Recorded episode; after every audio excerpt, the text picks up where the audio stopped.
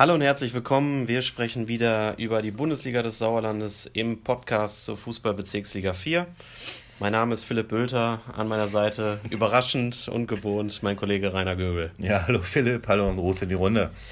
Ja, heute haben wir vor allem äh, zweimal ein Pokal-Halbfinale und den viertletzten Spieltag in der Bezirksliga 4 ähm, als unsere Themen, mit denen wir uns heute beschäftigen. Ähm, wir fangen einfach mal mit dem Kreispokal an. Rainer, wir haben unsere Bezirksligisten äh, unter der Woche da abgeschnitten. Ja, also sie haben gut dagegen gehalten, aber am Ende hat es dann nicht gereicht. Im Kreis Arnsberg hat Meister Tuslang Holthausen im 30. Pflichtspiel die erste Niederlage kassiert. Am heimischen Düsterloh hat man gegen Westfalenligist SC im Halbfinale mit 2 zu 3 verloren. Äh, man hatte dort äh, schon 0 zu 2 zurückgelegen, hat dann zum 2 zu 2 ausgleichen können und am Ende hat sich dann aber doch der Neheim durchgesetzt. Neheim trifft nun im Finale auf A-Ligist SV Bachum-Berchheim. Ja, auch ein schönes Spielchen, ne? da mhm. freuen wir uns schon drauf.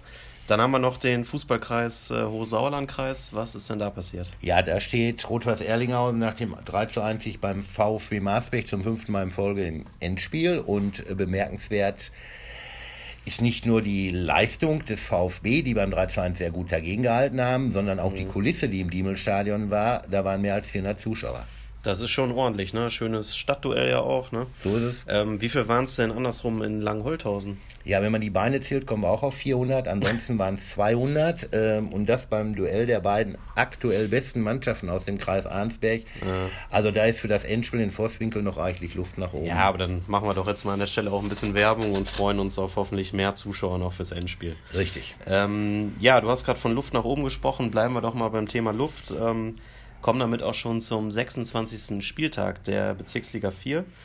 Ähm, mit dem TUS Langholthausen steht der Meister fest ähm, und mit dem TUS Mischede jetzt auch der erste Absteiger. Wem geht denn am viertletzten Spieltag jetzt im Kampf um den Klassenerhalt eigentlich die Luft aus? Ja, wahrscheinlich äh, dem Tabellenvorletzten SSV Mischede. Der hat aktuell 10 Punkte Rückstand auf den rettenden viertletzten Platz. Ja. Ja, und jetzt spielt der SSV in Herdringen beim äh, ja, drittletzten.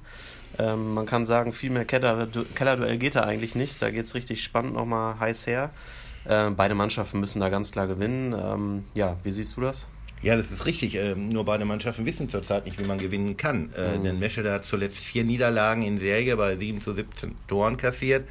Und Herdring hat unter Neutrainer Peter Kotzok einen Punkt aus den vergangenen vier Partien geholt und das bei 0 zu 15 Toren. Gut, da gab es zuletzt ein 0 zu 10 in Bad Wünnenberg, mhm. aber gut ist anders. Ja, das stimmt. Äh, ja, wie geht das Spiel dann aus?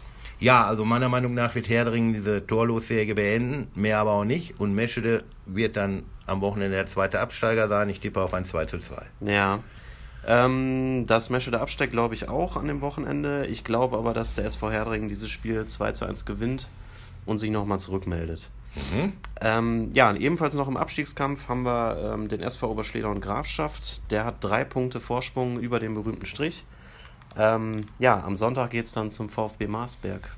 Ja, so ist es. Also Marsberg mit 16 Punkten aus 13 Spielen alles andere als heimstark. Hinzu kommt diese Pokalbelastung und dieses Aus gegen Rot-Weiß Erlinger. Und ich glaube, Oberschledern wird Revanche für das 3 zu, 1 aus, äh, 3 zu 5 aus dem Hinspiel nehmen und wird mit 2 zu 1 gewinnen. Ja, ähm, ich tippe auch auf Oberschleder und sage mal ein 2 zu 0 voraus. Äh, fünf letzter der Tabelle sind die Sportfreunde Birkelbach und die treffen jetzt auf diese unfassbare Mannschaft des TUS Langholthausen. Richtig, und die werden dort, die Sportfreunde werden den ganzen Pokalfrust des TUS zu spüren bekommen, denn nach dem Pokalaus geht es für den Meister jetzt nur noch um ein Ziel, die Saison ungeschlagen beenden. In Birkelbach werden sie auf jeden Fall ungeschlagen bleiben, denn Langholthausen gewinnt meiner Meinung nach mit 3 zu 1. Ja. Ich hau mal einfach einen raus und sag mal, das geht sogar 6 zu 1 für Langholthausen aus. Ja, Fisch und Co. Hm? Ja, genau. Ähm, ja, dann hätten wir noch den BC Eslo gegen den TUS Mischede. Ja, ich glaube, das wird eine klare Sache für den Vizemeister der vergangenen Saison. Eslo gewinnt mit 5 zu 1. Ja, da gehe ich auch wieder mit und sag jetzt einfach mal auch 5 zu 1 für den mhm. BC Eslo. Weiß gar nicht, ob wir das schon hatten, dass ich denselben Tipp hatte wie du. Mhm. Ähm, ja, Vizemeister in dieser Saison will noch der aktuell Tabellendritte SV Schmalenberg-Fredeburg äh, werden. Und der Aufsteiger spielt ja jetzt beim FCA Ape Wormbach und hatte auch kein ganz leichtes Duell vor sich. Richtig, also es gibt leichtere Aufgaben. Ähm, Ape sechs Siege aus den letzten sieben Spielen, äh, dann will Ape noch Derby-Sieger werden und Revanche für das 0 zu 3 aus dem Hinspiel. Außerdem ist es auch noch Äh, Schützenfest in Ape, deswegen wird in Wormbach gespielt. Also heiße Sache, aber ich glaube trotzdem, ich glaube an Schmalenberg, mein Tipp 2-2. Okay, ich tippe mal auf einen 1-0 Erfolg für den FC Ape Wormbach.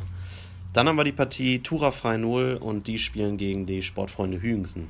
Ja, Frei-Null ist Tabellenachter, Hüingsen Tabellenzehnter, ein Mittelfeldduell, aber Hüingsen ohne Torjäger Baneske, der hat Nase mal im Bruch. Und dann ab der neuen Saison erst mit Oberligaspieler Marco Fiore von Rot-Weiß Aalen, dem Bruder von Spielertrainer Django Fiore. Somit glaube ich, ohne Baneske wird Hüingsen 1-1 in Frei-Null spielen. Ja, Django und Marco Fiore, das neue Traumduo, Traumduo. womöglich, ne? Können wir ist nächste. Saison darüber berichten. Ähm, ja, zum Spiel glaube ich, dass Tura das Ganze 3 zu 2 gewinnt.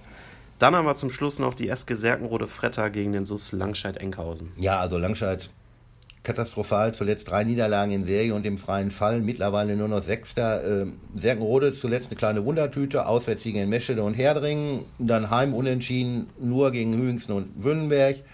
Ich glaube, jetzt werden sie mal zu Hause wieder gewinnen. Mein Tipp 2 zu 1 für die Spielgemeinschaft. Ich tippe, dass die sich schiedlich-friedlich äh, 2 zu 2 Remis trennen. Ja, das war es dann schon auch äh, von uns an dieser Stelle. Ähm, danke erstmal fürs Zuhören im Podcast für diese Woche. Wir wünschen euch allen einen schönen Spieltag und sagen erstmal Ciao. Ja, von mir auch Glück auf.